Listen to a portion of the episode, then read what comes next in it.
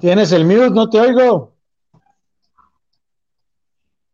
Ya me regañó, ya me regañó. Mi oído ya me quedé sordo.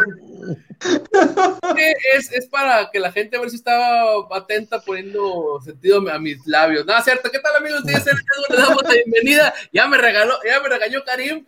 Ya tengo mi, mi blueprint, ya, me puedo morir a gusto, la, la, la verdad.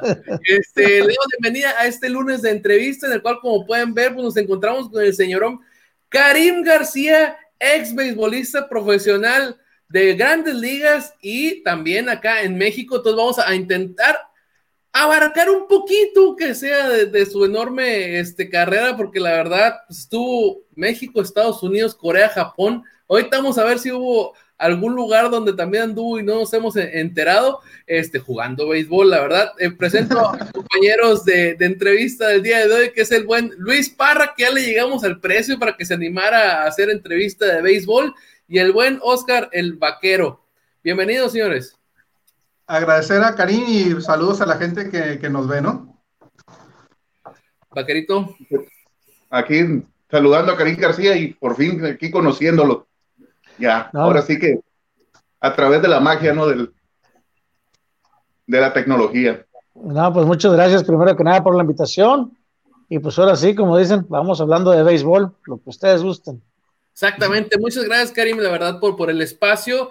Eh, recordamos que este programa es traído a ustedes gracias a Tortas Don Beto Sucursal Riverol. Échenle aguacate, donde vamos a llevar a Karim cuando venga para acá va a cenar. Lo vamos a llevar a echarse una tortita ISN, ahí nomás, levesón. Y a nuestros amigos de Lozano Aire Acondicionado y cerramos con EDP Eléctrica del Pacífico.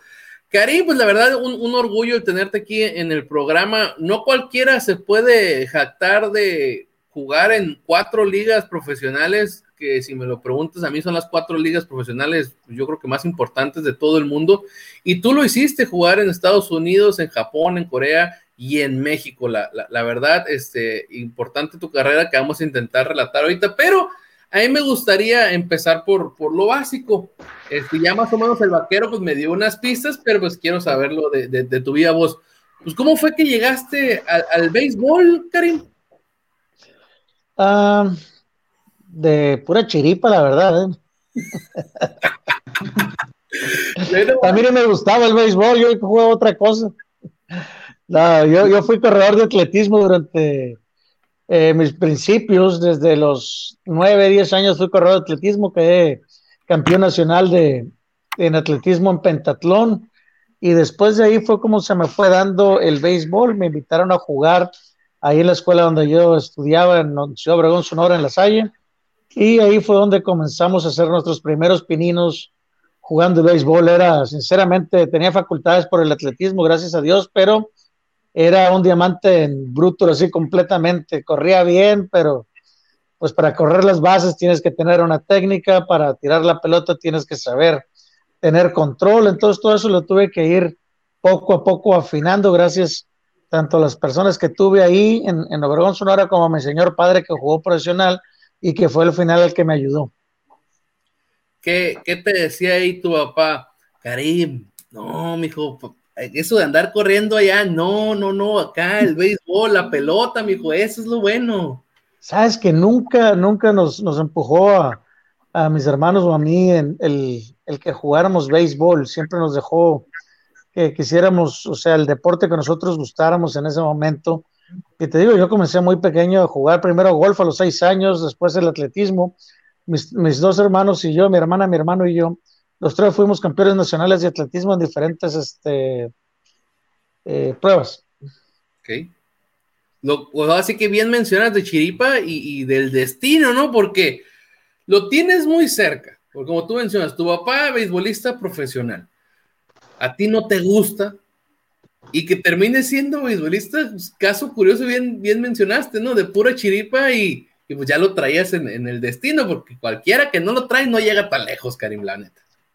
No, las facultades las teníamos, pero al final del día hay muchos jugadores que tienen facultades y si no las sabes desarrollar o alguien que te ayude a explotarlas, pues te quedas en el camino como cualquier otra persona. Aquí tuvimos la, la fortuna de que mi padre pues fue jugador de béisbol y que a mí realmente una vez que ya comencé a, a agarrarle el saborcito al, al, al, juego, a entenderlo, pues ya me enamoré de él y ya no lo dejamos.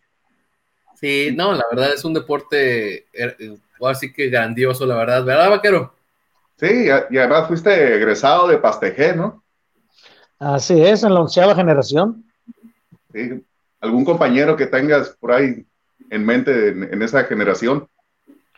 Tengo varios. Ah, tenemos un chat de la onceava generación donde hablamos casi todos los días ahí. Este, está el Pato Moreno, que es de Baja California Sur. David Moreno se llama. Está Juan José Robles. Está Roberto Carlos Méndez, que también jugó varios años en Liga Americana. Raúl Páez. Hay varios, varios, varios compañeros. Eh, Raúl Páez es la primera base, zurdo. Jugó con Diablos. Ah, Ahí está, mira nomás. Vaquero, ver, aviéntatela, aviéntatela, aviéntale la recta, Karim, que, pues, que se rumora que algo sabía de batear con Rones, ¿no? Sales, sales de Pastejé y de ahí es cuando te echan el ojo, pues varios equipos, pero no sé quién más fue el ganador ahí, ¿no? pues fíjate que ya estando yo en Pastejé, había varios equipos eh, que estaban interesados en firmarme. Claro que el, equipo de que a mí me gustaba era los Dodgers de Los Ángeles, por supuesto, por Fernando Valenzuela, que era mi ídolo, y el ídolo de varios de nosotros que jugamos o veíamos la tele en los ochentas cuando Fernando pichaba y estaba la Fernando Manía. Y la verdad que yo dije, si, si yo juego algún día béisbol, juego grandes ligas, quisiera jugar con los Dodgers, por Fernando Valenzuela principalmente, y la verdad que se me dio la oportunidad y ese sueño que cualquier joven o muchacho en ese momento tiene. Mike Brito, ¿no? Fue el que estuvo ahí machacando un poquito. Mike Brito estuvo todo el tiempo yendo a Pastejea, fue tres, cuatro veces a checarme más que cuando ya comenzamos a, comenzó a hablar del precio, tuvo que venir una persona arriba de Mike Brito para poder hacer la firma, porque se pedía un poco más de lo que Mike podía dar en ese momento, y ahí fue donde llega otro, otro scout arriba de él. Pero Mike fue el que me firmó. Cosa curiosa, ¿no? O sea, al final del día tienen cierto nivel y dice, ya si sube de ahí, pues, sorry, yo ya no puedo, tiene, tiene que venir alguien a, apoyar mi, mi, apuesta, ¿no? Sí, si tú eres el, el, el, el, que firmas en Latinoamérica o en México, por decir, pero pues tu jefe tiene un cerito más en la chequera que tú y tú ya no alcanzas, pues ahí tienes que llegar con él. ¿Sabes qué? Échame la balona. Hola, este, difícil, ¿no, Karim? Como, como sonorense, no, no jugar eh, béisbol. Este, ahorita que estamos hablando un poco de lo que fueron tus, tus inicios, ¿tú cómo ves el momento actual del beisbolista mexicano en comparación de lo que le cuesta llegar a, grandes ligas? En comparación a cómo fue contigo. Pues es difícil comparar lo que pasé yo a lo que están pasando los muchachos en este momento. ¿Por qué? porque yo en tres años llegué a grandes ligas, yo a los 19 años llegué. Entonces yo tuve un, una carrera bastante rápida de, quizás si tú lo quieras llamar, de suerte y de buenos números y aparte, pues que me quisieran llevar a, subir al, equipo grande. Yo fui rápido, pero hay muchos compañeros que han durado 6, 7, 8 o 10 años en ligas menores y nunca han subido. Hay muchachos que han hecho tremendo trabajo, como Roberto Ramos, en este momento que está en Corea, y que tuvo tremenda temporada el año pasado, pegando más de 30 cuadrangulares, con más de 100 carreras, más de 100 carreras producidas, y nunca le dieron la oportunidad. Y ahorita está desbaratando la liga en Corea, y qué bueno que haya decidido irse para allá a buscar el bienestar de su familia y de él. Que al final del día, complicada decisión, pero uno aquí pues, en, las ligas podría decir, pues es hobby, ¿no? Pero ya de ustedes, ya es carrera profesional, es donde están recibiendo el sueldo de cada día y como tú mencionas, se vino la oportunidad de Corea, la tomó y, qué forma de, tomarla, ¿eh? La, verdad ahorita está siendo un foco de, atención a, nivel internacional, lo que es Roberto Ramos y todo el mundo se empieza a preguntar, sobre todo los mexicanos, ¿no? ¿Qué estarán pensando los Rockies ahorita, no? No, pues es que si ponte a preguntar qué estarán pensando los Rockies desde todas las primeras bases que han dejado ir. No es el único, él es uno de cuatro que han dejado ir que donde los dejan ir son estrellas en otros equipos en grandes ligas. O sea, los que están mal ahí son los casos de ellos, no, no, no el pelotero. Sí, o sea, Roberto Ramos el año que viene puede tener tremenda temporada, o se va a Japón o puede regresar a Estados Unidos. Y qué bueno que haya tomado esa decisión. Sí, la, la, la, verdad, algo, algo impresionante lo, lo, de Roberto. Karim, coméntanos qué, pues, qué se siente, como tú mencionas, a los 19 años de estar debutando en grandes ligas. Pues, primero que nada, un, un sueño realizado. Segundo, pues no estaba preparado, sinceramente, pues qué chamaco de 19 años, sobre todo siendo latino mexicano, estás listo para enfrentarte a 55 mil, 60 mil personas en un estadio había visto 15 mil juntas y se me hacían muchos. Imagínate cuando me, me meten ahí con 60 mil, ya era algo diferente cuando jugué en el Dodger Stadium por primera vez con 56 mil.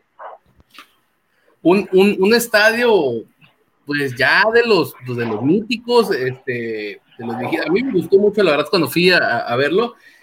No, pues ya me imagino para ti, un, un joven de 19 años debutando en, en, grandes ligas, este, es, es un sentimiento que, que pues yo sí, la verdad, poquito, ¿eh? nomás poquito, no te creas que mucho te envidio, ¿eh? ¿En, qué año, debutas en la Mexicana del Pacífico? En el 92, 1992 con los Yaquis de Ciudad Ok, con los Yaquis. ¿El primer jonrón lo recuerdas de la Mexicana del Pacífico? Me acuerdo que fue en Guasave, pero no me acuerdo contra quién fue, la verdad. Fue contra Timber Meat. ¿Contra quién? Timber Meat. Timber Meat. Ajá. Yo, estaba, yo estaba sentado en el bleacher izquierdo. ¿Ah, sí? Ajá. Oye, qué buena memoria. Le dije a mi compañero, le dije a mi compañero, es el primero de muchos que va a pegar. Sí. Sí, sí. Ahí estuve. eh, voz de profeta, vaquero, la, la, verdad, es que Karim, o sea, en el 92 ya andaba tirando parangulares el, el, el señorón con, con Ciudad Obregón. No, Ahí en el Terrence Limón, por, por todo el jardín derecho se fue la pelota. Ah, sí, es, allá para el panteón, por aquel lado. Ah, pues, ahora está un, una tienda esa de W grandota. Ah, ya la cambiaron. ya. Dale, vaquero. No, sí, sí. Ahí, ahí, me tocó ver el, ese primer jonrón. Recuerdo mucho el, el jonrón que pegaste en el Candle Steve Park contra ah, Osvaldo Fernández. Fue el... Mi primer cuadrangular en Grandes Ligas, así es. San Francisco Dodgers. Sí, otro estadio que ya, ya dijo bye bye al, a grandes ligas. No, sí. es que yo también soy del 75, por eso estamos conectados. Ah. yo soy del 14 de octubre, un poquito mayor ahí. Dos sí, semanas. Unos cuantos días. sí, sí. un checadito, Karim. Sí.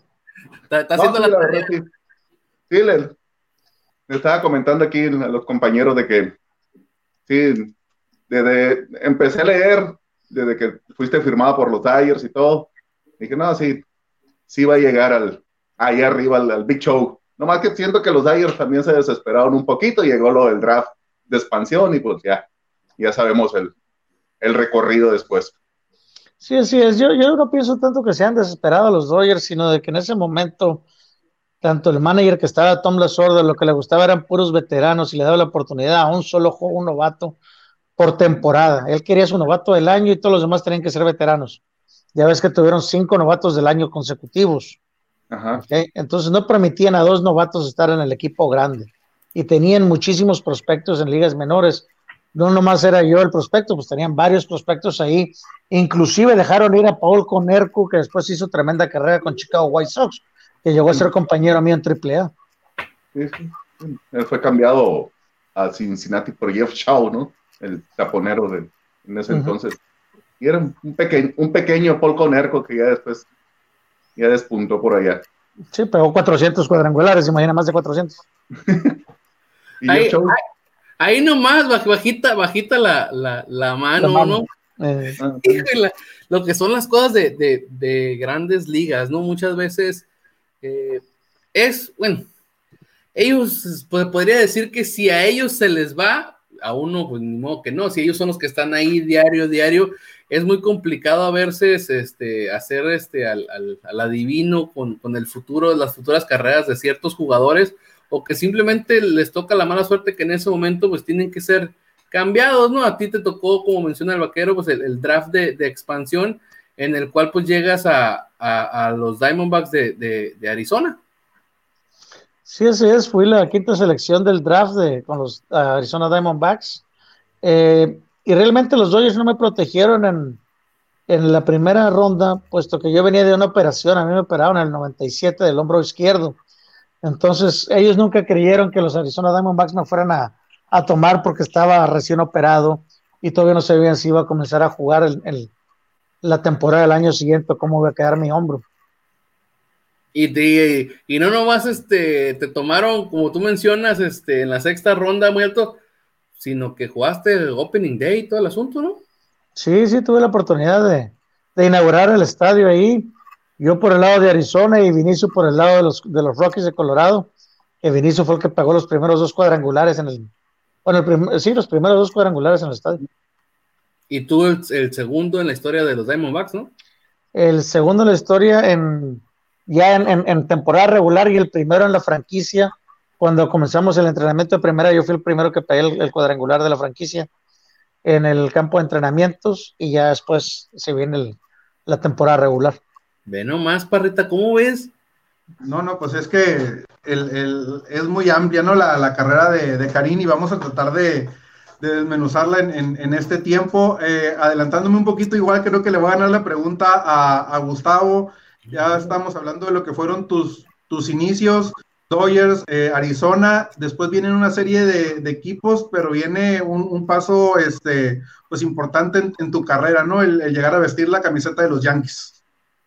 Sí, así es, pues este, fue un cambio inesperado para mí porque estaba jugando con Cleveland en ese momento, me acababa de recuperar de una lesión, en ese momento me dice el, el gerente general, este, quiero hablar contigo. Eh, acabamos de hacer un cambio y me le quedé viendo así como que, ¿cómo que acabas de hacer un cambio? Si acabo de comprar casa en Cleveland. sí, o sea, me cayó de sorpresa completo, casi lo quería matar, pero bueno. Yo acababa de comprar en ese año, en, en marzo, una casa en, Cleveland, porque estamos hablando de que, que, ya que me quería establecer con ellos y quedarme buen tiempo, me desgraciadamente me lastimó la muñeca y cuando regreso es cuando me cambian a, Yankees. Pues ya sabrás, ¿no? A, vender casa, a moverte a Nueva York y, otra vez, otra vez ver a ver qué es lo que va a suceder. Y no es el mismo precio una casa en Cleveland que en Nueva York. No, no, no, no, no. Créeme lo que no. Casual, ahí. No, no se lo deseo a nadie. Oye, oye, Karim, este, y, más allá de esa anécdota tan, tan conocida con, Pedro Martínez, este, pues, ¿qué significó para, para tu carrera en lo personal el, jugar en una plantilla como los, como los Yankees, ¿no? Con, muchos peloteros pues, de, de, mucha experiencia y mucho recorrido. Fíjate que en mi carrera tuve la oportunidad o la suerte, si tú lo quieres llamar, o la fortuna de poder haber jugado en equipos grandes. Con Dodgers tenía a Mike Piazza, Salón de la Fama, estaba Eric Carros, estaba este, Tim Wallach, estaba Todd Worrell, estaba Brett Butler, inclusive el mismo Tom Lasorda que estaba ahí, Bill Russell también estaba de coach. Teníamos buenos coaches. Y si nos vamos al equipo de, de Baltimore, pues ahí tenía a Cal Ripken que me tocó jugar, a Miguel Tejada, este, Brady Anderson, Albert Bell, con Detroit me tocó Dean Palmer, me tocó Tony Clark, que ahora es el jefe de ligas menores, digo, del jefe de, todos los beisbolistas de la, Asociación de Peloteros. Eh, entonces, con todos los equipos que jugué, inclusive Arizona me tocó Matt Williams, me tocó Jay Bell, Andy Benes, Devon White. Y uno de los equipos parecidos al de, al de Yankees, podríamos decirlo, es el de, el de Cleveland, que era un equipazo en ese momento. Teníamos a Kenny Lofton, a Juan González, a Ellis Burks, tenía a Omar Vizquel, Jim Tommy, Roberto Lomarta, Elvis Fryman, Einar Díaz, estaba Sisi Sebatia, Cliff Lee, Danny Baez, este, o sea, te lo digo, estaba, pues el de Cleveland era un equipazo, y el de, y el de Yankees también. O sea, si te fueras de uno a uno Cleveland Yankees, no creas que estaban tan, sí, estaba bueno el tirito ese todavía me pregunto, bueno, sí, sí sé por qué no, este, viendo la plantilla que, mencionas de Cleveland, también viendo por otro lado la plantilla de, Bravos, lo, te preguntas cómo es que no ganaron Cleveland ningún anillo o Atlanta más anillos, pero luego ves que el que andaba de, robando ahí anillos, pues eran los Yankees, ¿no? Andaba robando escena. O sea, son, son temporadas que a veces dices, ¿cómo es que no se lo, cómo es que no se lo llevaron, no? Equipos como el que acabas de mencionar, o sea, es, es, para que se hubiera llevado por lo menos un anillo, la verdad. Sí, pero, pero tienes que, tomar en cuenta también que la plantilla de Yankees en ese momento, cuando me cambiaron en el 2003, con los puros pitchers, los pitchers que teníamos en el momento, pues eran Roger Clemens, Andy Pérez, Maemo Sina, David Wells y José Contreras de quinto abridor, imagínate. Esos eran los cinco. Y cerrando a Mariano Rivera y Jeff Nelson de octavo, y teníamos dos zurdos y un derecho en, en el bullpen por si acaso se llegaban a citar algo. O sea, en, en cuanto a picheo, ahí tú sabes que con picheo es lo que se ganan campeonatos, ¿no? Porque vas a ganar 1-0, 2-1, no van a ser juegos que se van a abrir rápidamente en un playoff o una serie mundial. Sí, exactamente, la, la verdad, pues mencionan en muchos deportes que las ofensivas te llevan al, campeonato, pero ya realmente el título te lo da las defensivas o el, picheo, ¿no? En, en, octubre, la, la, la, verdad, por eso es que ahorita tan cotizados los, los pitchers, ¿no? Karim, ahora sí que tomando el tema que, mencionó Parra, o sea, ¿qué nos puedes contar tú de tu versión o, o, alguna anécdota de qué fue eso que pasó con, con Pedro Martínez? Es que es bien fácil. Si tú ves el juego y lo que pasó, mi primer turno al BAD en contra de Pedro Martínez, le pego hit para producir la primera carrera del encuentro de parte de Yankees, que nos vamos nosotros arriba 1-0. Cuando yo vengo en mi segundo turno, tiene hombre en segunda y tercera con un out.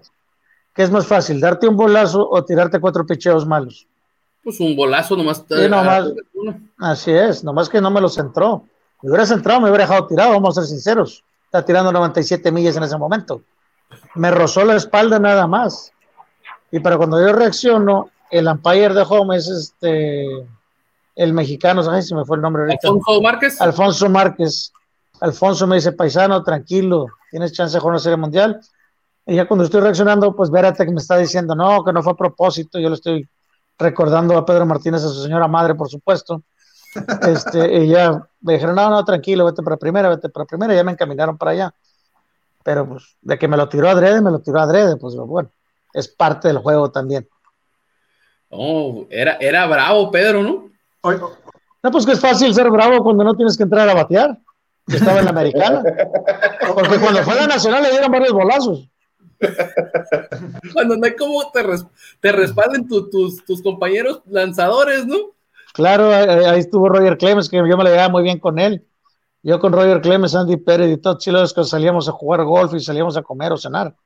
Entonces Roger vino y le tira una cerca a Manny de una vez nomás para decirle que no se sintiera muy a gusto.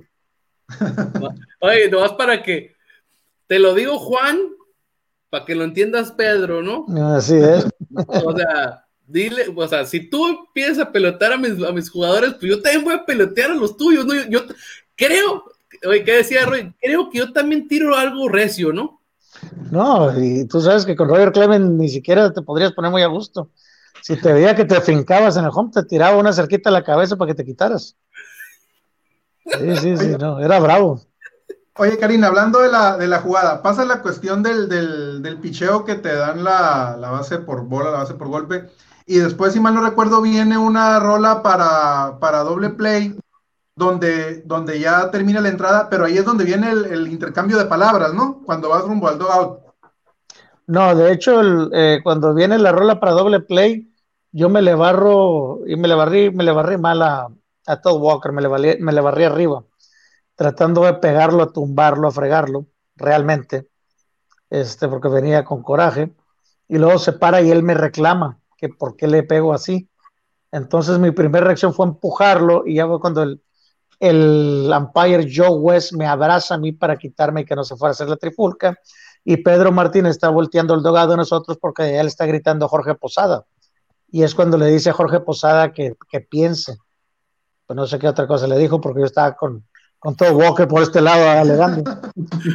Yo estaba acá cuidándome que no me fueran a soltar uno, ¿no? Sí, tenía demasiados enfrente de mí para mí solito. Te hubieras dicho uno por uno, a ver si muy valiente, a ver. No me rajo, pero uno por uno. Y sin spikes, ¿no? Por favor, porque. ¿Cómo la ves, vaquero? No, y, y entrando un poquito del, en, el extra del béisbol, ahorita que mencionaste a Tony Clark, escuché por ahí de que te gustaría andar organizando o, creando un, sindicato aquí en México, que la verdad sí se, sí se hace mucha falta para el, para el ex beisbolista mexicano, sobre todo, que quedan totalmente desamparados. Lo que se necesita es un sindicato para los peloteros actuales, los que ya salimos, ahorita ya desgraciadamente no puedes rescatarlos pero para los muchachos jóvenes y todos los nuevos, sí. Y, esto lo he, lo, lo, platiqué en su momento cuando estuve en equipos en el Pacífico, tanto en Culiacán como en Hermosillo, donde había varios compañeros míos que estaban participando en las grandes ligas en Estados Unidos. Pero el problema es que en ese momento ninguno de nosotros podíamos quedarnos en México a organizar un sindicato, porque seguimos jugando en grandes ligas o en Japón o en Corea, donde estuviéramos. Y no teníamos ese tiempo. Pero ahora que ya estamos retirados, ahora sí podemos levantar la mano y decir, a ver, si necesitan ayuda, vamos a apoyarnos a todos, vamos a hacer un sindicato de la manera correcta para que esto funcione. Pero pues, imagínate, son 16 equipos de Liga Mexicana, con 25 jugadores cada uno. Estás hablando de 375 jugadores, algo así, más o menos, por decir un número. Todos tienen una idea. Ahora, cada, que, cada, cada que quien tú le digas, oye, pues de tu quincena tienes que poner mil pesos para comenzar a hacer el ahorrito para cuando te retires. Van a haber muchos que van a decir que sí y otros que esos mil pesos les van a doler porque van comenzando y sobre todo el novato. Entonces, hay, hay muchas cosas que se tiene que sentar. Uno, primero que nada, tienes que tener un representante de equipo. No puedes estar hablando con, con 50, 100, 200 personas porque nunca se van a poner de acuerdo. Un representante de cada equipo para comenzar y hacer muy bien una estructuración para el sindicato de peloteros. Y sí me gustaría si me, si me hablaran. Realmente son simplemente pensamientos, sueños que quisiera que se pudiera hacer para los muchachos jóvenes, las nuevas generaciones. Como te lo menciono, ya los que salimos ahorita no podemos hacer nada al respecto. Pero como que siempre le ha estorbado al, allá sabemos quién, ¿no? cuando sale el tema de un posible sindicato o asociación, como se llame, del, rápido. Fíjate que ya los, los, nuevos, los nuevos dueños, porque los dueños anteriores sí, sí tenían problemas para hacerlo del sindicato, porque para ellos está muy a gusto no tener un sindicato, ¿no? Pero para, para los nuevos dueños, los, la sangre nueva que ha llegado los últimos seis, ocho, diez años al béisbol de Liga Mexicana, ellos están muy abiertos a, a que se haga un sindicato, que tengan derecho los peloteros, y de hecho han mejorado muchas este, las necesidades del pelotero en cuanto a viajes, en cuanto a comida, en cuanto a hoteles. O sea, sí han hecho cosas para ayudar al pelotero, pero también el pelotero muchas veces no nos ayudamos nosotros mismos. Ese es el problema. Ni nos apoyamos cuando debemos. Los egos, ¿no? Entran a trabajar los egos y hay mamacita. El problema es que los veteranos, pues ya no, ya no tienen nada que ganar. Si ya te quedan dos, tres años en la liga, pues tú lo que quieres hacer es tu dinero para retirarte a gusto, después buscar tu trabajo como coach. Y los muchachos jóvenes que van comenzando, pues no tienen ni voz ni voto hasta que no tengas cuatro o cinco años en la liga. Entonces, ahí es donde el, problema comienza. Complicada situación, ¿no? Mira, este, mi buen Karim, aquí se hace presente César Alejandro Márquez. Dice saludos a mi hermanazo y para todos. Saludos, mi buen César. Este, hombre, mi hermano, ¿Cómo está? Trabajamos ahí en, en Base, dile que me dé unos callos de hacha, todos los sigo esperando. ¿Qué pasó, Víctor? Ahí, morrayas, dejas un por acá. Este, se, me ha estado, estando, o así que trabajando todo lo que da el señorón, este, por eso ya, ya ha sido complicado traerlo para, para acá, este, la, la, la verdad. Karim, ahora que, que, mencionaron esto de, de, los jugadores y toda esa situación, Hace rato pues, mencionaste un poco de la dificultad que, está haciendo ahorita para, los jugadores, que hay algunos que tardan mucho tiempo en debutar o no debutan. En tu tiempo pues fue diferente, aparte que tiene que ver pues, las cualidades del, pelotero, en, este caso el tuyo, esa vez pues traías cualidades y pues había que sacarte, ¿no? Pero, la neta, ¿qué onda con el pelotero mexicano? ¿Por qué, por qué no se queda?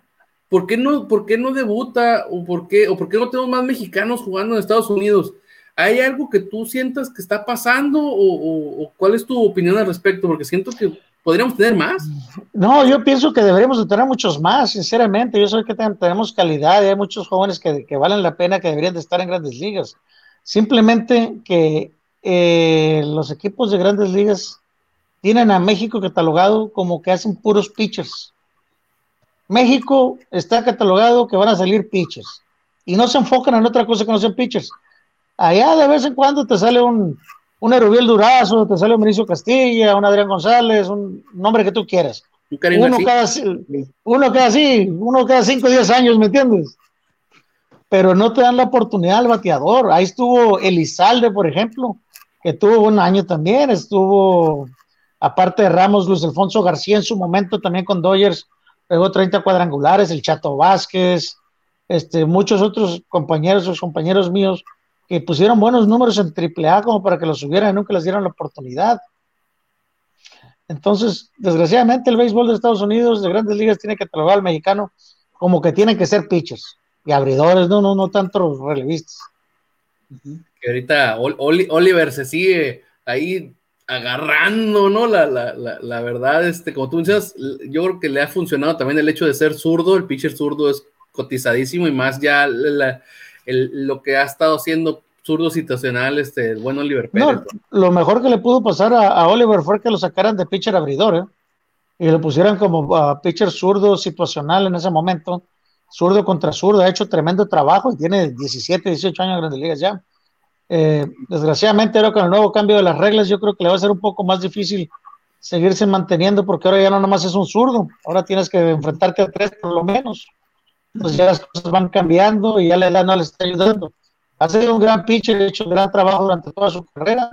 Este, se le admira y se le felicita. Y ojalá y dure un par de años más ahí. Sí, la, la, la verdad. Fíjate, Karin, ya, ya te mandaron contestarlo en los callos, ¿eh? ya te pusieron aquí, este, así que Eric Contreras de Márquez dice, dice César que lo está esperando desde la boda. Ándale, Karin. y sí, es cierto, ¿eh? sí, es cierto, sí, sí falté la boda de ellos. Eh, eh, pido una disculpa, pero pues salió trabajo, ¿qué vamos a hacer? Uno era cotorrearla y el otro era chamba, pues bueno, discúlpame. no estás a la vuelta señora? ¿no, no, estábamos cerquitos tampoco. y andaba, andaba el coronavirus ahí rondándonos ya también. Yo estaba festejando y, no se pudo. Mira, Nicolás García dice, te manda a saludar tu amigo Manuel Antonio Franco, compañero en la Academia de Pasteje. Saludos desde Concordia, Sinaloa. Saludos, saludos ya se andan ahí este, comunicando ahí este, la, la, verdad y la gente, por ejemplo, aquí Ricardo Galván dice, saludos desde General Terán, Nuevo León, recuerdo Karim con sus grandes tiros desde el jardín, tremendo brazo. Sí. La, la verdad, el vaquero yo creo que puede con, constatar ¿eh? ¿eh? eso, ¿va, vaquero? Sí, sí, claro que sí, me tocó, me tocó verlo en, en vivo y por televisión. Este, ahorita que salió el tema de Oliver Pérez, ¿te, enfrentaste a él? Sí, varias veces nos enfrentamos. ¿Y qué tal? Le pegué su gira, igual me ponchó, no creas que no salimos limpios ninguno de los dos. El chiste son las batallas, que es lo más bonito. ¿En dónde, ¿en dónde fue? ¿Aquí o en, en el Pacífico? En el Pacífico. Sí, sí. En el Pacífico nos tocó, ya cuando estaba yo con Arajeros y él con, con Culiacán. Cuestiones, cuestiones ahí que, que han sido, este, o así que mexicano contra mexicano, zurdo contra zurdo ahí. Está, sí. más, sí está más complicado, Karim, ¿no? Fíjate que nunca se me fueron, se me hizo tan complicado este, baterle a los zurdos. Al principio de mi carrera, cuando estaba en Pastejé, querían que, que fueran bidiestro yo, pero realmente me le acomodaba bien a los zurdos yo batiendo de zurdo, entonces ya me quedé solamente de por mi lado natural, ¿no? Que es la zurdo. ¿Qué les dijiste, Karim? Convénzame con números de que no me va bien contra los zurdos, bateando de zurdos, y yo me cambio, ¿no? Pues fíjate que para mí se me hacía padre batear a la derecha contra el zurdo, pero me, me traían loco con las curvas, entonces me quedé mejor de zurdo. Casual, me da parrita. aprovechando aquí que, los expertos me están dando entrada, eh, Karina, ahí te van dos, preguntas. Eh, ahorita siguiendo con la cuestión del, de los pitchers, hablabas de que el, el pitcher mexicano en grandes ligas este, son más los abridores, ¿no? Que se consolidan. Ahorita está Roberto Zuna, ¿no? Teniendo buenas, buenas temporadas como, como cerrador. Bueno, igual si quieres hablamos, hablamos de eso primero.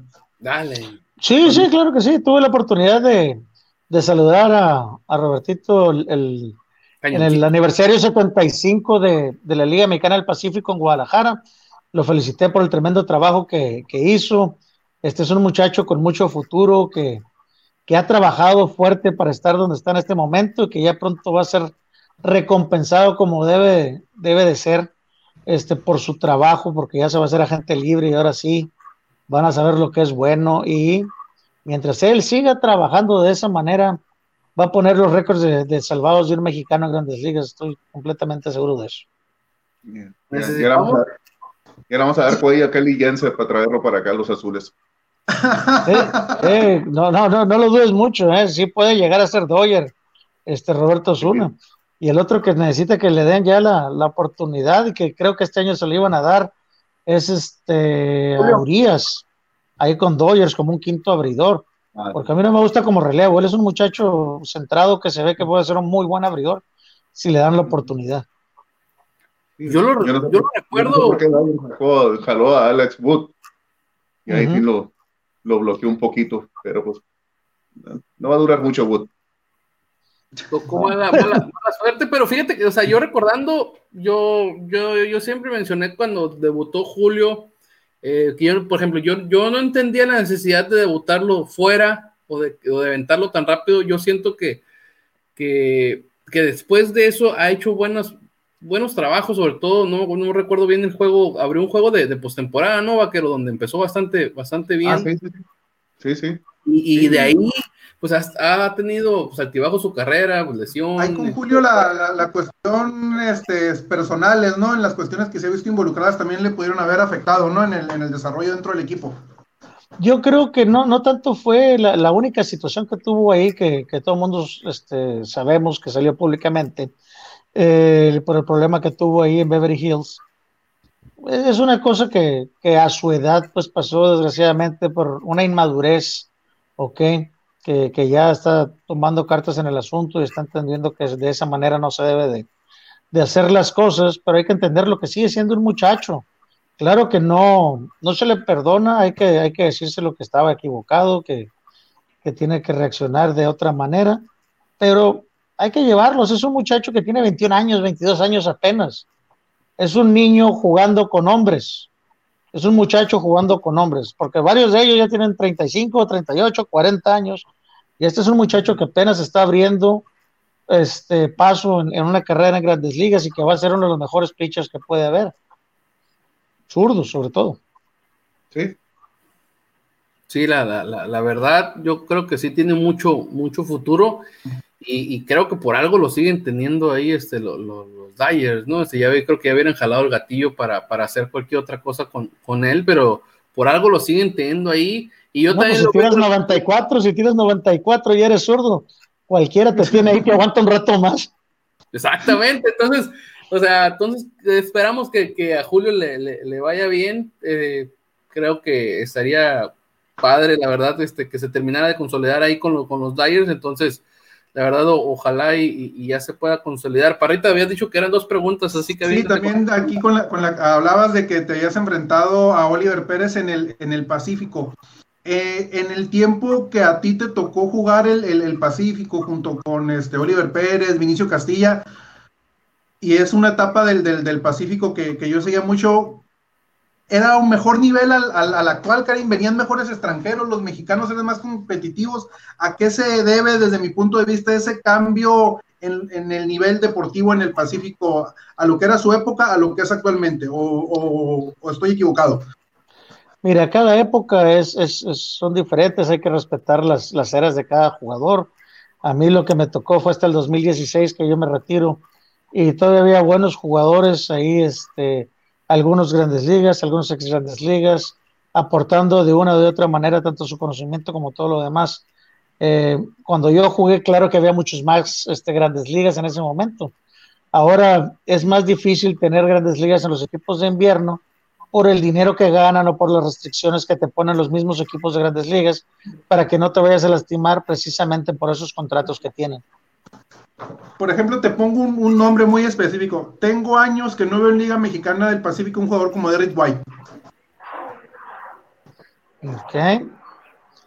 Pero pues ahí tienes dos, tres jugadores de, de Monclova que van a jugar en el Pacífico y son a lo mejor hasta mejores que Derek White, ¿eh? El campeón de jonrones de Monclova.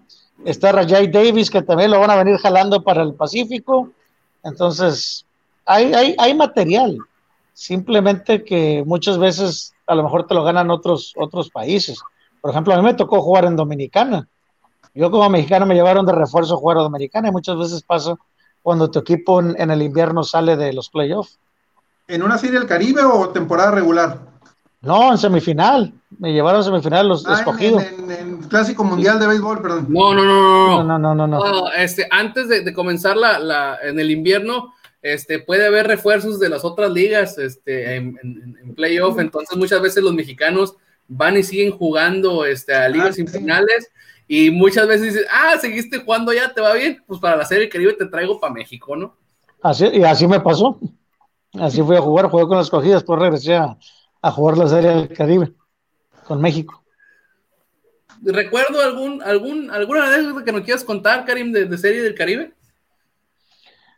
Pues, como cuál te contaré, tengo muchas. Tuve la oportunidad de jugar algunas series del Caribe y la verdad que... A, ver, déjame preguntarte, ¿e-, ¿eras parte del equipo del 2005 que ganó la Serie del Caribe en Mazatlán que, se jugaron cuatro partidos, Karim, el último día? no. ¿No? No, yo no estaba en esa, no. Ah, perdón.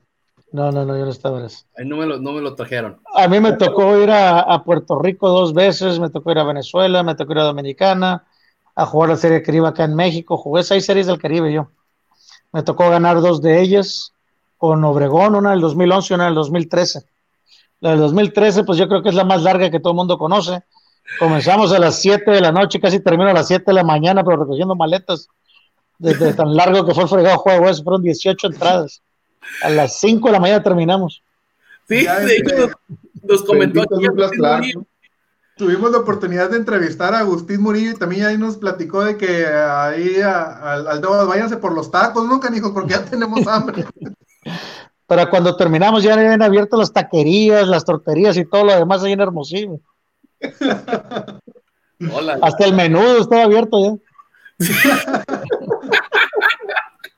casual, ¿no? La verdad es que ese, partido, ese juego, la, verdad, histórico, o sea, yo la, la, neta, se lo comenté aquí a Agustín, le digo, yo me fui en Ensenada, casualmente ese día, jueves, era jueves de, carnaval, me fui al Juzón, este, empecé a ver el partido en las televisiones del lugar, me fui a otro bar, lo puse en el celular, se me acabó la pila del celular, le pedí el celular a mi amigo que iba conmigo para seguir viendo el partido, se me acabó la pila del celular de mi amigo y yo, vi que no se piensa acabar este juego, ¿qué?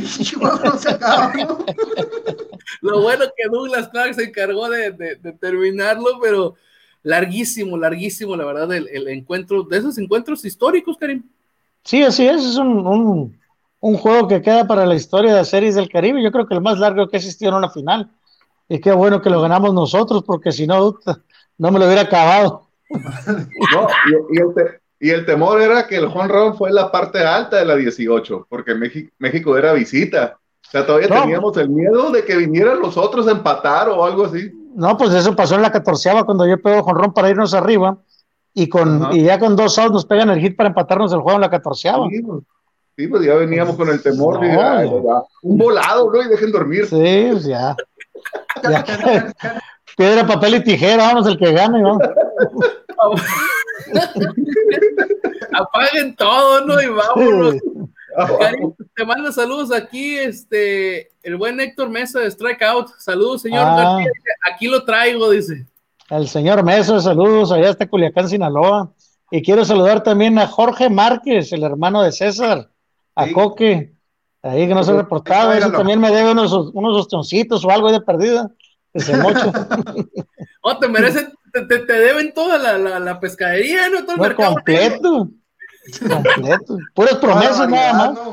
Sí. Oh, muchas gracias también a, a Jorge, la, la, verdad le mandamos saludos a ver cuándo lo podemos traer para acá, ¿va, Parra? Sí, sí, claro, para que nos hablen de, de, de Proveis y todo lo que andan haciendo ahorita. Exactamente. Karim. Oye, Karim, hablando, hablando ya sea de ese juego o en un juego este, que se va a, extraer y sanar, me imagino que uno de los factores pues, principales que empieza a quejar entrada tras entrada es el cansancio. Pero tú hablabas, en la 14 ustedes se van arriba y pues ya esperas que en el cierre de la 14 se acabe, ¿no? Y o sea, ¿a qué se debe si hay otro factor aparte del cansancio, e, esos empates ya en entradas tan, tan, tan avanzadas, mismas situaciones del juego, ¿qué nos puedes decir? fue equivocación en ese momento del pitcher que estaba ahí, que era compañero mío con Naranjeros, que era Edgar González, el pitcher derecho de Monterrey. ¿Sí? ¿Por qué? Porque con dos outs y hombre en segunda base, en vez de darle la base intencional a Tejada y picharle al que viene atrás, le pichó a Tejada y le pegó el hit. O sea, ¿en qué cabeza cabe? Le picharon grandes ligas, este MVP, playoff, lo que tú quieras, exactamente. Dale las cuatro y me, me, fajo con el de atrás. Si me pega el otro hijito, pues bueno. Es Porque le rompe la espalda. no se le la primera, un rozón en la espalda. Pues sí, perdido. Sí, la, la, verdad, ya, ya por lo menos como tú decías, si te pega el otro, pues ya son cuestiones de, fútbol, de, de béisbol, pero manejas el librito, lo pasas a primera y así ya obligas a que tengas aute en tercera, segunda o primera, pues si nos quitamos de, broncas y sale la, la, rola, ¿no? Pero en cambio, eh, con hombre en segunda, lo retas, te viene el hit y aparte pues es más complicado a, hacer el aute, ¿no? Pero son cuestiones de, del béisbol que estaba destinado para que fuera ese, para, ese juego tan largo, Karim. Por eso fue que el señor dijo, yo todavía no me quiero ir a dormir. ¿Cuál es la bronca? No, no se querían ir a dormir, pero la cerveza se acabó en todo el estadio, en todo Hermosillo. Ya no había nada para la gente. La verdad, ya me imagino, uy, no me ha puesto a pensar ese pequeño detalle. ¿Cuánto habrá bebido la gente, los, a los mexicanos que estaban en, las gradas? Eh? Ay, pues no mucho, porque se acabó la cerveza, realmente se acabó. A, eso sí los envidio, fíjate. a eso sí los envidio porque haber estado en ese estadio ahí, la, la verdad algo, algo impresionante. Karim, la verdad, yo te voy a ser sincero, no te lo voy a negar. Este, yo soy fan de los Yankees. Este, de hecho, tengo mi gorrita aquí del señor Derek Jeter cuando se retiró. Tú que jugaste con, con él, eh, ¿qué nos puedes decir de Derek?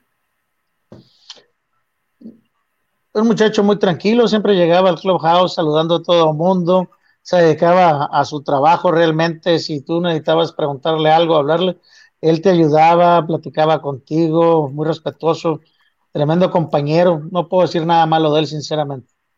¿Será que alguien podrá decir algo malo de él? Aparte de ese mendigo periodista que no votó por él. no, no sé, no creo. Es el único, yo creo que.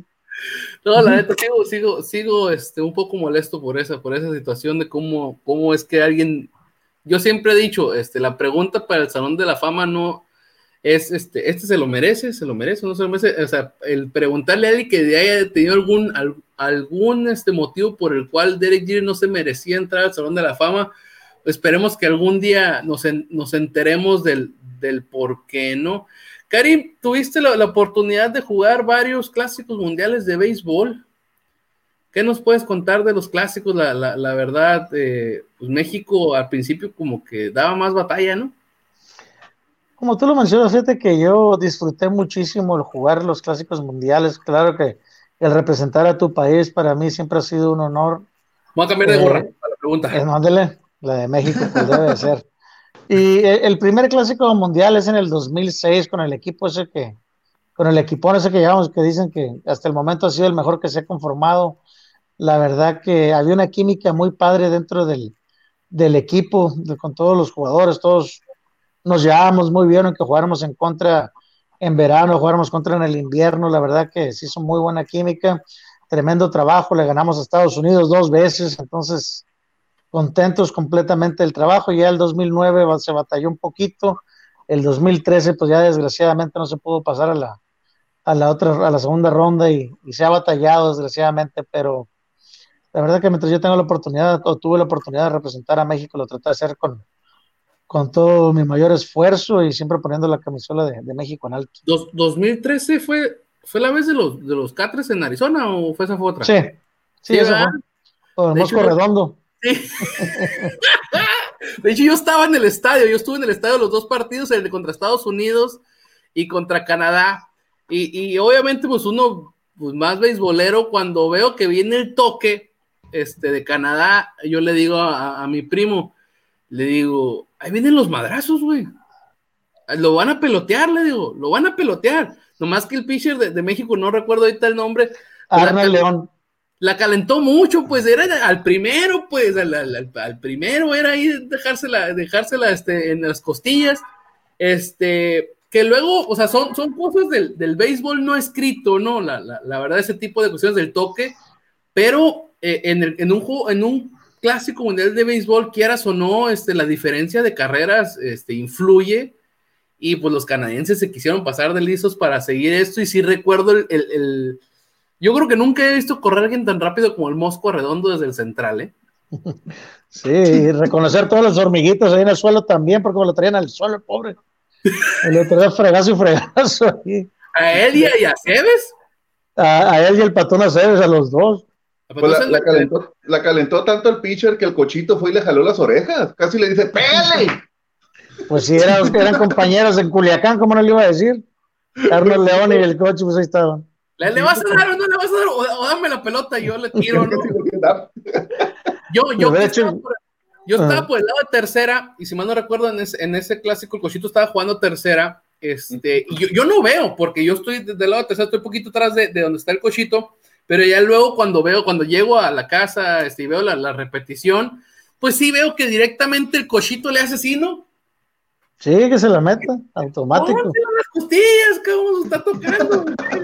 no, la calientes. Entonces le pasa, no, como si fueron dos o tres cercas de, de, aquí de la cara, o sea, hasta, que se la pega, pues ya están las bancas así, ¿no? Quería salir y, y la verdad sí, sí se armó la, la, la, trifulca. Bueno, a ti no te tocó ninguno, Karim. A mí me tocó quitarle varios este, canadienses a compañeros míos, ahí este, cerca del home play, de hecho, pegados ahí donde está la gente, eh, porque sí, pues están, estaban abusando de nosotros. Eh. Digo, se pusieron buenos los golpes por los dos lados, pero se me hace que traían más jugadores ellos. y aparte estaban grandotes los canadienses. Estaban, estaban, pues sí, así que charras, charras ahí del, del, clásico mundial. Sí, efectivamente, pues esa, esa, ocasión y la, y la última, este, pues no, no, no, no ha tenido suerte este, México, la, la, la verdad, en, la clasificación. Este, y ahora que ya veíamos cerca otra vez el clásico mundial, pues nos no lo cancelan, ¿no? Pues sí, qué bueno, así nos ponemos más listos todavía para cuando venga el 2023. Ahora sí estar completamente el 100 para no pasar ni la primera o segunda ronda, sino llegar hasta la final. Ándale, la, la, verdad. Ahorita este, lo interesante es lo, de Tokio, ahorita lo importante son los Juegos Olímpicos. Ándale. Eso hay que concentrarse, nada más que nada. Que mañana le vamos a preguntar al Guaguel, este, ¿qué onda? Dile que me lleve, que no se agacho, ¿no? dile, dile que me voy a ir de, ahí de scout avanzada si quiere. Yo quiero estar en los Juegos Olímpicos. Coach de lo que sea, ¿no? Coach de lo que quieras. Sí, efectivamente, pues mañana vamos a tener este al señorón este Juan Gabriel Castro, eh, el Huawei, este manager de la selección olímpica, este pues, preolímpica y ahora ya es olímpica y el, que había sido designado pues para ser el, manejador del, Clásico Mundial de Béisbol 2021, pero ahora como es hasta el 2023, pues ya no sabemos si realmente pues va a seguir este Juan Gabriel, ¿no? Porque al final de cuentas faltan muchos años, la, la, verdad, entonces no se puede decidir desde ahorita, pero, pero mañana le vamos a estar preguntando a él.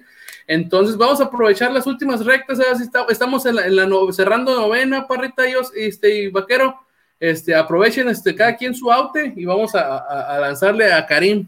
Vas, parrita. Este, pues creo que no podemos dejar ir a Karim sin preguntarle cómo fue su, experiencia jugando en, Corea y Japón, ¿no? Este, un, béisbol, este, pues no sé qué nos podrá decir Karim, este, diferente a lo que se juega en Estados Unidos, Latinoamérica. ¿Cómo, cómo fue tu experiencia, Karim, jugando en aquellos lugares? La verdad que muy padre, es, completamente diferente a lo que estamos acostumbrados tanto en México como en Estados Unidos. Es una, una, eh, una disciplina muy dura.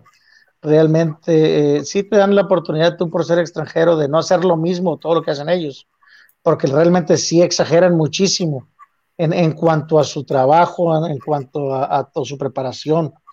Uh, pero la verdad que yo lo disfruté mucho, disfruté más todavía estar en Corea.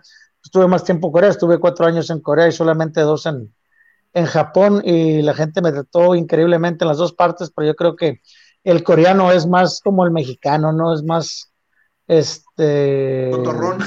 Así, más amigable, más buena onda. Toma pedos, dice. Ahí se deja de Márquez.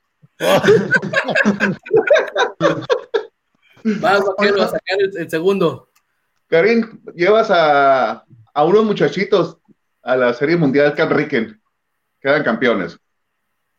Yo creo que una muy grande experiencia para mí de llevar a niños, sobre todo de 12 años para 13, a jugar, porque no estoy acostumbrado a lidiar con niños de esa edad, sinceramente.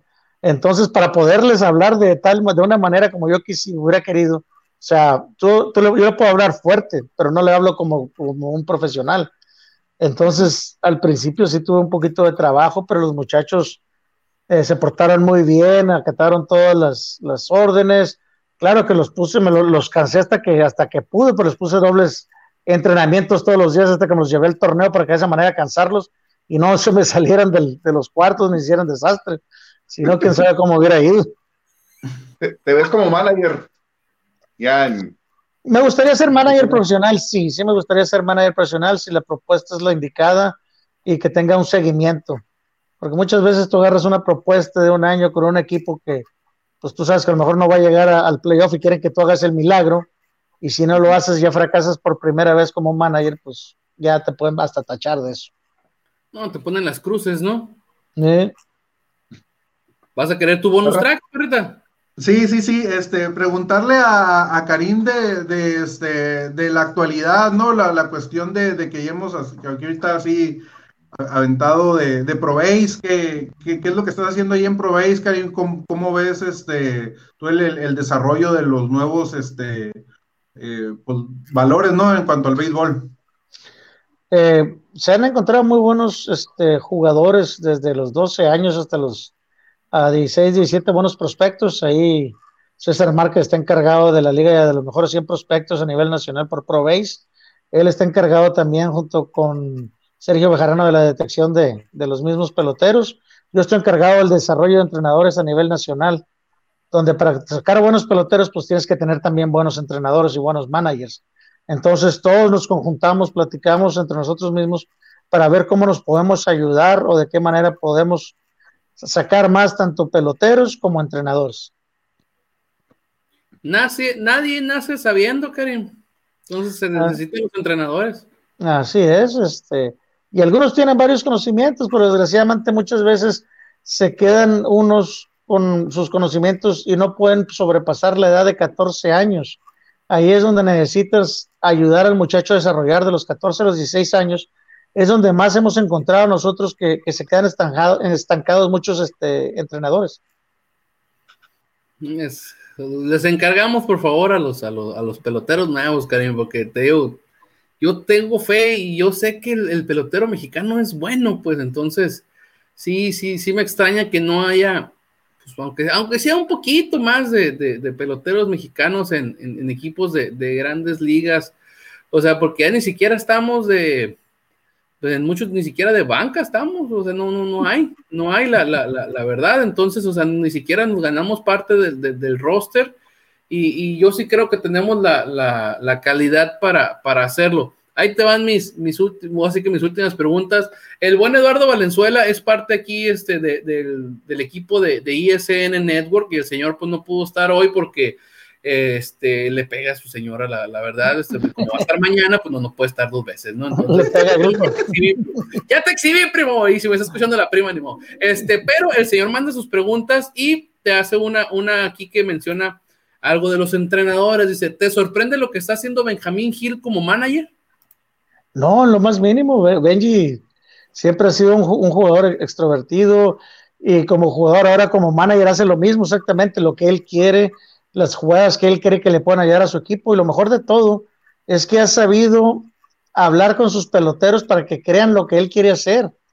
Porque si el pelotero no cree en el manager, pues el manager no va a ganar simplemente. Y ellos creen en lo que ha hecho, lo ha demostrado con ganar dos campeonatos en los últimos tres años o cuatro años. Entonces, Benjamín ha hecho tremendo trabajo. No, la, la, verdad. Dejara de ser de Culiacán, el Perú, sino para andar preguntando eso. no, no, le, empalaga de lo que empalaga. Y mi, mi, mi, mi, así que mi bonus track, mi, mi extra inning, también del parte del Perú, sí, para que vea que, que, lo quiero mucho este, y hago sus preguntas. Este, le manda a preguntar a Karim, de los equipos con los que participaste en series del Caribe, ¿con cuál te quedas? Me tengo que quedar con los que gané, con Obregón, gané dos campeonatos de serie del Caribe. Tengo que quedarme con los Yaquis de Obregón. Esos, esos Yaquis de época, ¿no? Pues donde ganaron el tricampeonato. La, la verdad, este, o sea, un equipazo ese, ese de, Obregón, la, la, la verdad, ¿eh? Sí, trae muy buen equipo. Parrita, a ver, te veo, te veo emocionado. Sí, este, no, es que aprovechando la pregunta del, del, del, Perú sí, y, sobre todo que, que, Karim conoce muy bien a, Benjamín, a Benjamín. ¿Crees que las declaraciones de Benjamín previas al juego 7 de la final pasada sí, sí pegaron psicológicamente en el equipo rival? Pues lo hizo con toda la emoción y ventaja.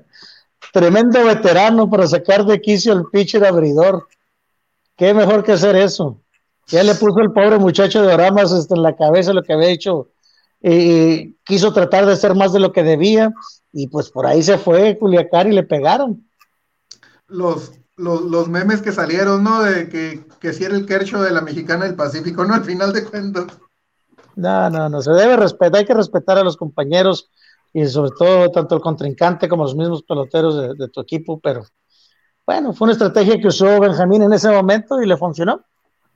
Pues que fue, como yo lo, mencionaba aquí en, pasadas entrevistas, no me acuerdo si con quién lo mencionaba, no sé, con, con, Juan Ángel Ávila o no, con quién lo mencionó, con Héctor, este. O sea, lo que hizo fue quitarles toda la presión a sus jugadores y pasársela a Oramas.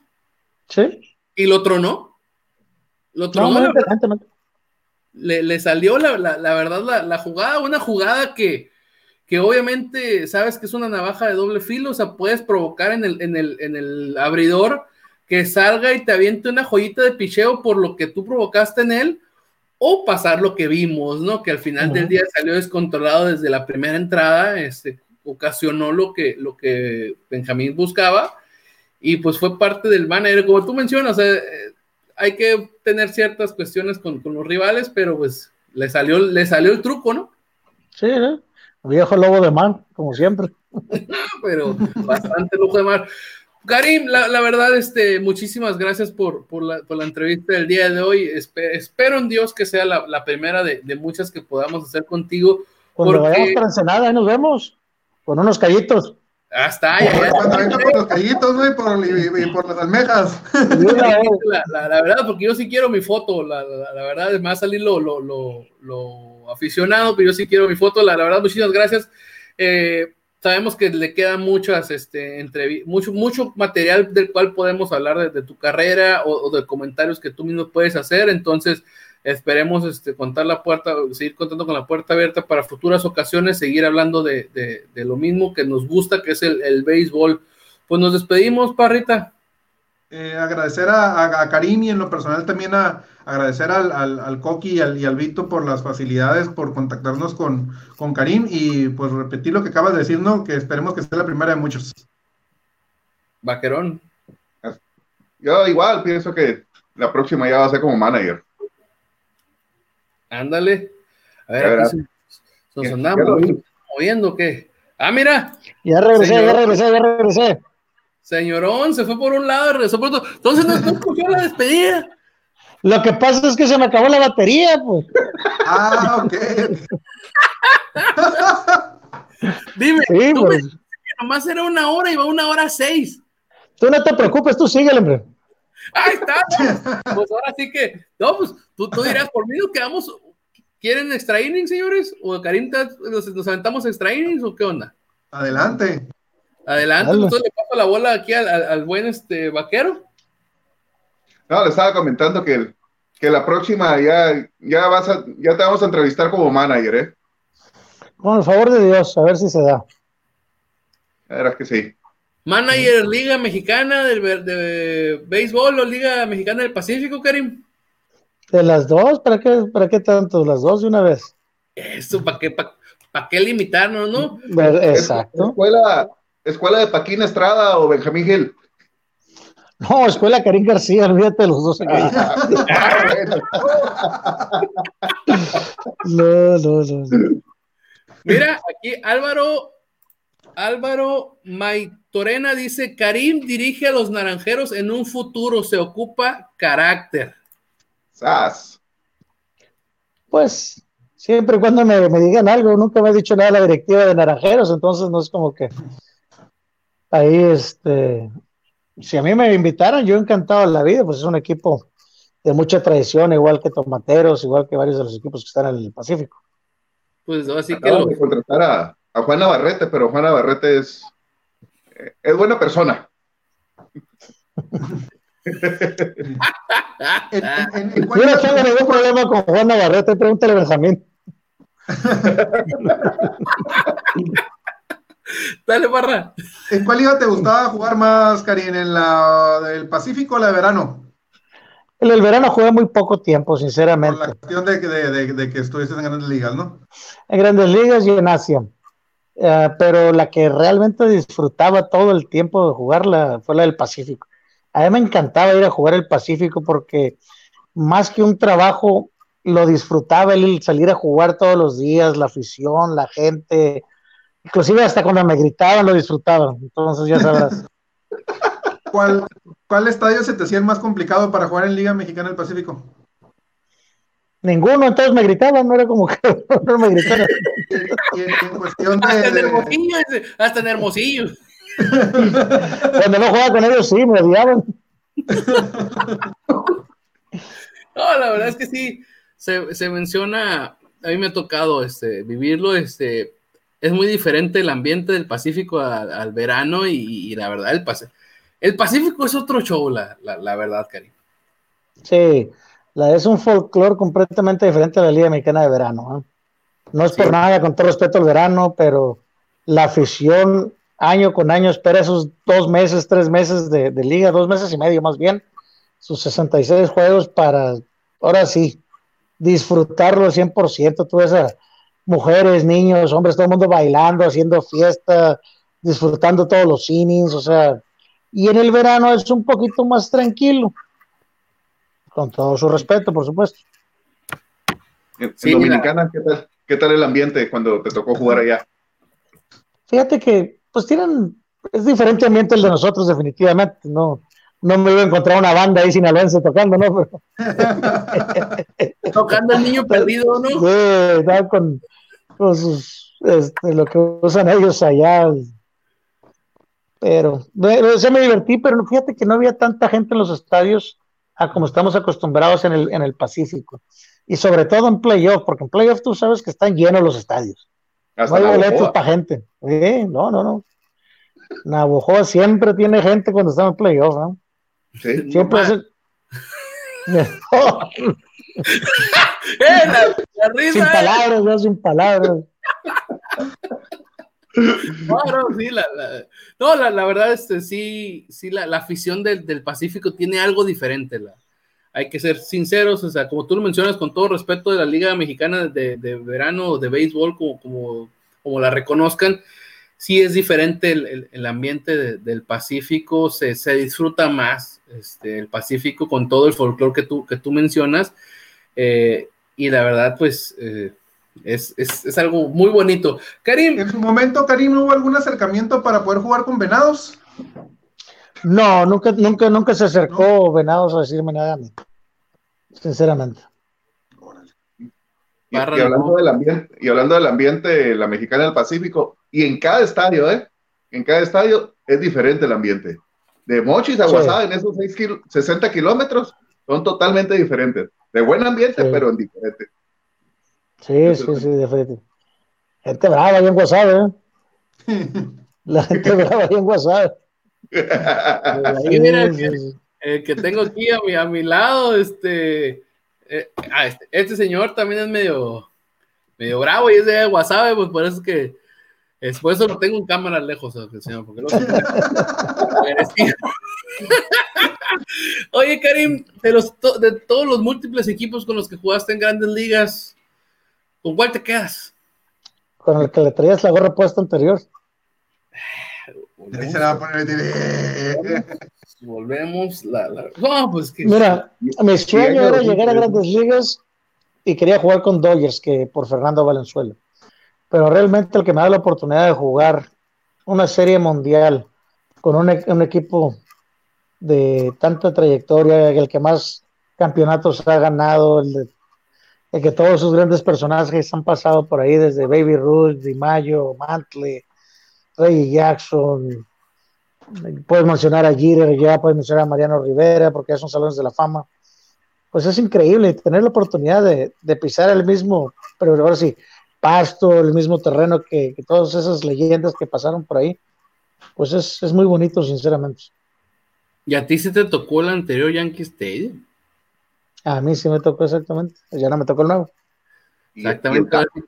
Y el, Tiger Stadium también, ¿no? El, tanto el viejo como el nuevo, los dos. Ese sí me tocaron los dos. Ahí sí, ahí sí me tocaron estrenar dos estadios.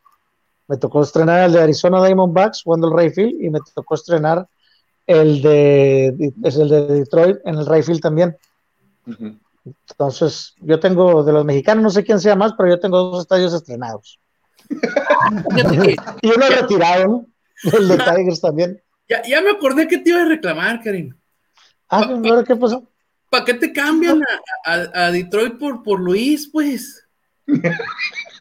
Pues es que necesitaban que alguien retirara el estadio ese. Por Luis González, porque, o sea, ¿para qué? Pues, ¿para qué? Pues, ¿para qué? No lo necesitamos en Arizona, ese señor, pues. Para nada lo necesitaron, sobre todo en 2001, ¿no? Sí, no, no necesitamos ese, señor, la, la, la, verdad, pero, pero bueno, son, son cosas que, que pasan, ¿no? La, la, la, verdad, este, nada, cierto, no, no, no tengo nada que, que, que, decirte, la verdad. Eh, sí, eh, el, para mí, y pues creo que los números ahí están, pues el, el, el, equipo más grande de, de, de, de, las grandes ligas, ¿no? La, la verdad, el equipo de, los Yankees, eh, hay muchas franquicias, la verdad, que hacen muy, muy buen trabajo, pero pues los Yankees, como tú mencionaste, es un equipo que te dio la oportunidad de jugar una, una, una serie mundial eh, y, pues no te dejaban traer barba, ¿no? No, ni pelo largo tampoco. Ahorita que mencionas a Roger Clemens y que, que fueron buenos, buenos amigos, ¿lo ves en el Salón de la Fama? Pues lo veo difícil, pero pues hasta que no cambien, eh, nunca le comprobaron nada realmente. Lo que son puras sospechas nada más. Pero pues ya una vez que, comienzan con las sospechas y todo lo demás es muy difícil para que, por lo menos ahorita los cronistas no lo van a meter al Salón de la Fama para ni ver. Si llega al Salón de la Fama va a ser por el Comité de Veteranos. Porque los números ahí están. No, no, no, los números, y nadie te los va a quitar tampoco. Tiene mejores números que tres cuartos este, partes de los que están de pitches allá adentro. Así es. Sí, pues es que es, la bronca de, varios, ¿no? Son, son unas hojas blancas que le cae una mancha y no se la puedes quitar. No se sí, pues está Barry Bonds, está Mar Maguire, está Sammy Sosa. Hay muchos ahí que, que tienen los méritos y los números para estar en el Salón de la Fama y hay otros que con menos méritos han llegado, o sea, están ahorita en el Salón de la Fama. Inclusive hay uno que se me hace raro que no haya llegado al Salón de la Fama, que es Omar Vizquel. ¿eh? De hecho, hablamos el otro día con, con él, el vaquero y yo nos aventamos desde la entrevista con, con él y, creemos que, que, Omar va a llegar, va a llegar, este, yo como tú mencionas, creo que debió haber llegado antes. Eh, sobre todo, por ejemplo, si nos ponemos a pensar la camada que entró esta última, o sea, no, no veo cómo no, no entró ahí de, tercero, por ejemplo, este, junto con, con Jeter, la, la, verdad, pero yo creo que sí va a terminar entrando sus números ahí, como tú lo mencionas, ahí están, la, la verdad. pero Vizquel con Jeter, pues por los anillos que trae Jeter, va a ser muy difícil. ahí, no, hay, no, hay, punto de comparación, tienes que, que regresarte años a buscar el tipo de, de, filiador que era Omar Vizquel con un Ozzy Smith, por ejemplo. Ahí es donde lo tienes que, que, ver tú. No lo puedes comparar con, con Jeter que juega un equipo como los Yankees de Nueva York. Sí, no, Cuando Vizquel comenzó con Seattle y después estuvo en otros equipos hasta que llegó a Cleveland. Sí, sí, no, no, la, la, la, la verdad, este, gran carrera de, de, Omar, y eso me, me, recuerda a la pregunta que te quería hacer, y lo mencionaste hace rato. Jugaste con un señorón que yo creo que nunca van a romper su récord, el señor Carl Ripken Jr. ¿Qué nos puedes decir de él? O sea, ¿qué te puedo decir de él? Fíjate que en el año que estuve con Baltimore, el tiempo que estuve con Baltimore, eh, era muy serio, o sea, nomás llegaba, saludaba normal, ¿no? Como cualquiera llegas al clubhouse, ¿sabes ¿cómo estás? Y pasas para tu locker nada más. Nunca crucé muchas palabras con él, pues, realmente no teníamos nada en común, él era shortstop, yo era jardinero, entonces yo cortaba el pasto y este andaba agarrando rolas ahí, pues estaba difícil. no nos cruzábamos mucho. Uno, uno de los récords que, que yo en lo personal, como te mencioné, yo creo que sí nadie va a romper, ¿eh? Lo veo, güey, y ahora menos, ahora como están las cosas, ¿no? Que se cuidan tanto los peloteros.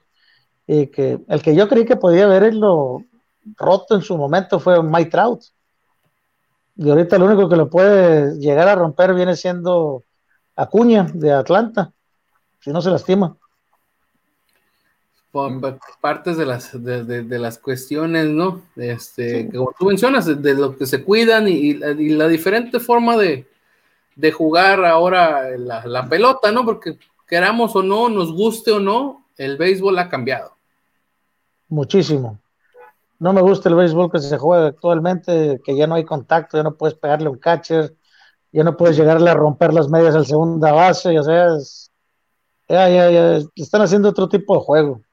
Si es para eso, mejor pónganse a jugar soccer tú, eras un, tú eras un bateador de poder, pero ya ni se toca la bola tampoco, Karim. Ya, ya, el, el, béisbol pequeño ya también se está dejando de lado, ¿no? No, ya. Ya tienen un par de años, tres años con esto la sabermetría de que ya no quieren ni tocar la pelota, de que pierdes, este, estás regalando outs y todo eso. Regalas el 33%, ¿no? Pues sí, pero también muchas veces el, el juego lo tienes que sentir muchas veces la misma situación del juego te va dictando lo que tienes que hacer. Olvídate de, de tantos números. Se ha jugado por cientos de años el béisbol de, de, una manera y venir ahora a cambiarlo por una computadora está muy, muy difícil. Tú tienes que sentir el juego y, y a veces el juego es de corazonadas, no nada más de decir el, este porcentaje te va a tirar de sliders, este porcentaje te va a tirar de sinkers y te va a seguir sobre ese porcentaje sobre el picheo y si no te lo tira, ¿qué vas a hacer? Ah, no, pues que era el que seguía. tú en ese momento tienes que, saber, que llevar tu plan, pues. Uno tiene que llevar su plano, nada más es, leer numeritos y decir con eso me voy. La revisión de las jugadas, ¿te parece bien? ¿Estás en contra de la tecnología en el deporte en, cuestión de eso de, revisar jugadas para la decisión de los ampallas? Pues están dejando en, entrever lo malo que son los umpires de grandes ligas con tanta revisión de jugadas, sinceramente. ¿Ok? A mí me gustaría más que dejaran a, como era antes, a, su propia visión y, y, no cambiarlo, pero bueno, yo jugué otro tipo de béisbol y estas nuevas cosas, pues, van, van cambiando, se supone que para evolucionar y mejorar el deporte. Ya ves lo que le pasó a Galarraga con el, el juego perfecto que iba tirando y en la última entrada Joyce marcó un safe que era out, pero bueno, es parte del juego, regresamos a lo mismo. Ni él tiró juego sin hit carrera. Fue cerrado, Karim. Pues sí, pero las apuestas en Las Vegas, quién sabe cómo estaban. Ya sé, ¿no? La verdad, el vato fue a checar su aplicación, ¿no? Antes, de... No, la neta sí es, es que esa sí ni siquiera fue cerrada y, la verdad, pero son cuestiones del, del, del béisbol, entonces con esto ya nos haces ver qué, tipo de manejador podría ser. Entonces, la sabermetría, pues la dejamos por allá, ¿no? La, la verdad, yo también soy como tú de. Yo, soy, una persona que me gusta el béisbol agresivo, me gusta el béisbol fuerte. Y si yo tengo un coche de tercera base que es tímido a la hora de mandar a los corredores para juego, mejor lo quito de ahí y busco a alguien más. Así de plano, yo prefiero que me saques este, me sacan dos, tres peloteros por, por juego y me anotan las siguientes siete carreras. ¿Por qué? Porque le pones la presión todo el tiempo a los filiadores, tanto los filiadores como al infield. Mientras tú estés corriendo y estés haciendo las cosas fuertes, la presión siempre va a ser para el filiador. Y no todo el tiempo van a tirar strikes, sobre todo todo el tiempo te van a tirar la almohadilla. Sí, pues es que los, los presionas de tal manera que sabes que te vas a ir, pues. Entonces sabes que el, el, el, filiador ya trae en la cabeza de que en cuanto agarre la bola tengo que tirar porque yo sé que se va a ir. Así es. Es provocar el error. Todo el tiempo.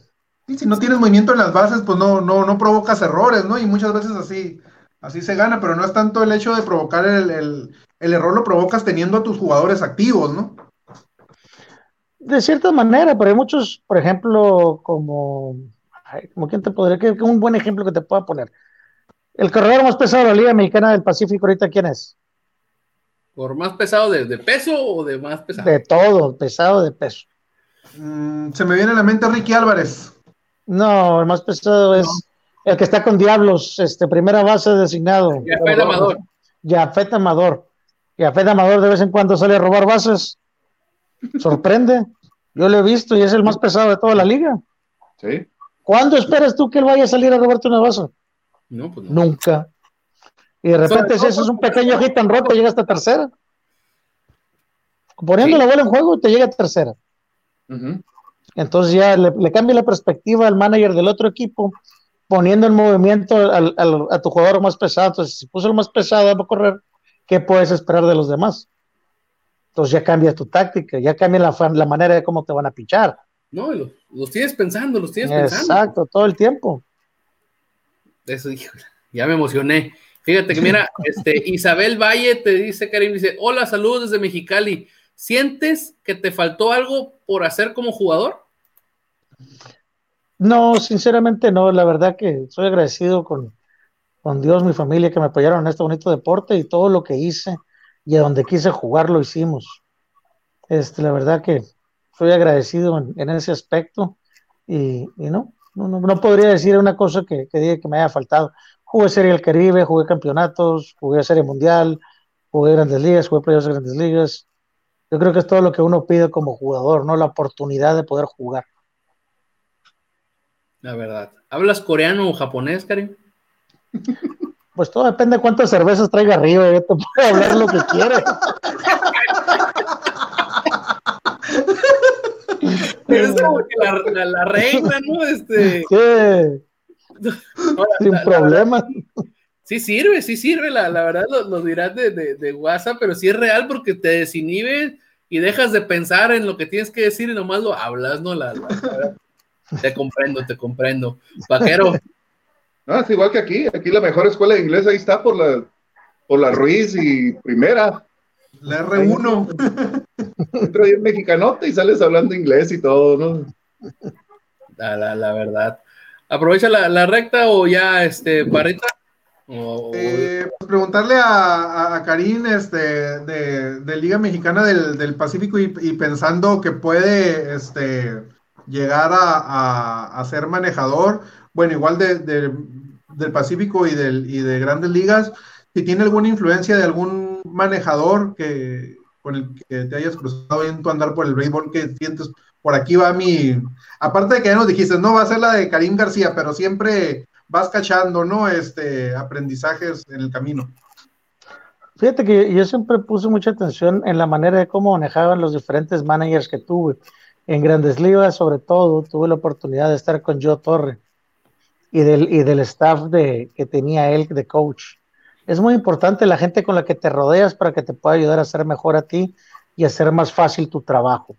Entonces eso lo aprendí con él, aprendí la manera de cómo manejar de, de Art Howe, que estuvo como manager en, en Mets, que fue manager de Oakland también. eh, eh, eh, tuve Mike Hargrove, que estuvo con Cleveland. Tuve muy buenos más. Tuve Tom Lasorda, que personalmente no era mi favorito en cómo manejaba él el equipo, pero pues son estilos completamente diferentes. El estilo era los 70s, 80s, hasta ya los mediados de los 90s que se retiró él. Pero era un estilo que se usaba mucho, se utilizaba mucho en ese tiempo, que era el de usar puros veteranos. Y aquí el chiste no es tanto que no me gusten los veteranos, sino darle la oportunidad al que esté listo para jugar todos los días. Y, de aquí de México, Karim. De México, fíjate que tuve mucho tiempo Paquín, ¿eh? tuve a Paquín en Obregón, tuve a Paquín en, en Culiacán, tuve a Paquín en Serie del Caribe con Mexicali cuando fui de refuerzo con ellos. Este, Paquín era una persona que, que, igual que Benjamín le gustaba mucho este, sorprender al contrario, ¿no? A veces mandaba algunas jugadas que te decías, estará pensando en este momento Paquín para hacer esto. Lo peor de todo es que le resultaban y ya se notaba la carrera, entonces era un genio, ¿me entiendes? Pero si le hubiera fallado, pues dice, ¿y qué fregado estaba pensando? Entonces, igual Eri Díaz también, este, cuando ganó el tricampeonato, tuvo que influir mucho dentro de sus jugadores y meterse dentro de la cabeza de cada uno de ellos para que creyeran ellos mismos que eran campeones, bicampeones y tricampeones. Entonces, es una manera padre también de, cómo manejó él las situaciones. Cosa, cosa curiosa, ¿no? El tricampeonato de, de, Eddie Díaz, ¿no? O sea, obviamente el manejador también tiene algo que ver, ¿no? Para, para lograr esas cuestiones y como ya lo mencionas, pues, pues clase de, managers que te tocaron en, grandes ligas, sobre todo comenzando por, por Joe Torre, no le decía al vaquero que a veces me, me acuerdo yo Torre cuando traigo la gorra así, ¿no? siempre la traías. No, si le traía para abajo es porque íbamos perdiendo, deja tú. Ahí es donde empezaban las broncas, ¿no? Sí, es cuando. ¿Alguna vez lo viste reír? Para otro lado. ¿Alguna vez lo viste reír? A, yo Torre, así como nos estamos riendo ahorita. No tan así, pero sí, cuando todas las quincenas lo voy a reírse. ¿no? Y pues bueno, para para retirarnos, vamos a ver esta pregunta, así me interesa que la hizo el buen Eduardo. Dice: ¿Qué te motivaba al ser un pelotero establecido en grandes ligas venir a jugar en el invierno a México? Como lo mencioné anteriormente, porque me encantaba y disfrutaba. No era por lo que me fueran a pagar, era porque yo realmente me gustaba y disfrutaba venir a México a jugar el invierno. Por eso lo hacía, porque a mí me sentía, me gustaba hacerlo. La verdad, lo que es cuando uno disfruta y siente este, la, liga, pues la, el, invierno, y ahorita como tú mencionas, pues hay muchas restricciones de parte de equipos o muchas veces de parte del mismo jugador porque se quiere cuidar para, para la primavera, ¿no? La, verdad, porque es complicado llegar, mantenerse o, o tener una, una oportunidad que yo siento que venir al invierno te, ayuda mucho, la verdad, este, sobre todo con los rompientes, ¿no? Con los lanzamientos rompientes que acá sí se ven más, la, verdad, entonces son, son cuestiones que ya han ido cambiando, ¿no? Pues ahora sí, este, Karim, la verdad, este, un, gustazo, la, verdad, haberte tenido aquí, este, si te soy sincero, yo lo, yo lo que veía este, en, en televisión, pues te ves un poco más más seriezón, ¿no? Este, aquí, la verdad, aquí en corto, la verdad, este, excelente persona y, excelente este, personaje para, para estar aquí en, en, charla. Esperemos que te hayas divertido de parte del equipo de ISN Network. Te damos las, las gracias y como lo mencioné hace rato, no sé si lo alcanzaste a escuchar. Esperemos que sea la primera de muchos que te tengamos aquí, ya sea como menciona el vaquero, porque ya estás este, dirigiendo un equipo, por, porque se movió lo de Probéis, o simple y sencillamente porque nos quisiste volver a tomar este, la, la, la, llamada y queremos hablar, como lo menciono, de lo que más nos gusta, que es el, el béisbol. Muchísimas gracias. No, hombre, muchísimas gracias a todos ustedes. Qué bueno que el destino te dio esa chiripa. Sí, no. Imagínate si no hubiera hecho caso. de, esas de esas chiripas que ya quisiéramos nosotros, ¿no, vaquero? Sí, aquí en la municipal no hay problema.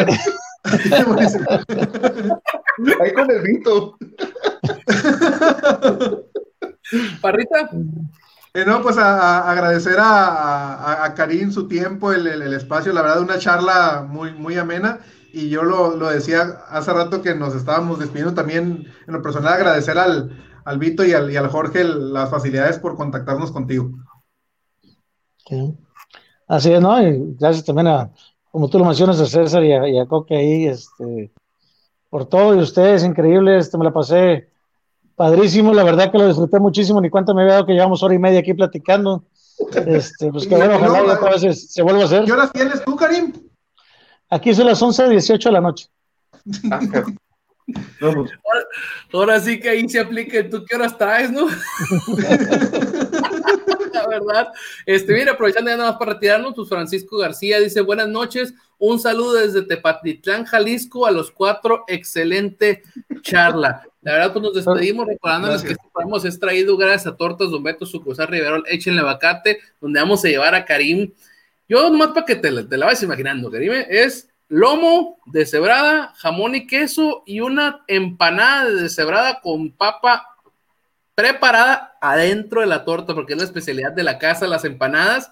Sabe algo bello, Karim, la, la, verdad. Yo soy bien atascado y la verdad, sí, todavía hasta me como todavía otras empanadas extras. También gracias a los amigos de Lozano, aire acondicionado, ya con este calorcito que se está viniendo, que ya por fin parece que quiere llegar el verano. Háblenles, ellos tienen, ahora sí que este, para ofrecerles aire acondicionado nuevos, este, reparar, este, darle mantenimiento sus aires acondicionados. Háblenles, tienen sus redes sociales y en los amigos de EDP Eléctrica del Pacífico, si quieren hacer alguna, o alguna modificación en casa, focos, iluminación, este, herramienta, ahí con ellos lo pueden conseguir, la verdad. Este, agradezco al vaquero, a el Parrita y una vez más a Karen García por la entrevista del día de hoy. Esperemos que les haya gustado. Recuerden, nos encontramos Facebook, Twitter, YouTube y a quien no le gusta el video, también tenemos el podcast, ya sea en las diferentes plataformas, por ejemplo, Spotify, Google Podcast, Apple Podcast y Anchor FM, ¿no? O sea, así que no tienen pretexto para decir que no nos escucharon y que no escucharon la entrevista con Karim García, que la verdad, como él lo mencionó, hora y media se nos fue volando.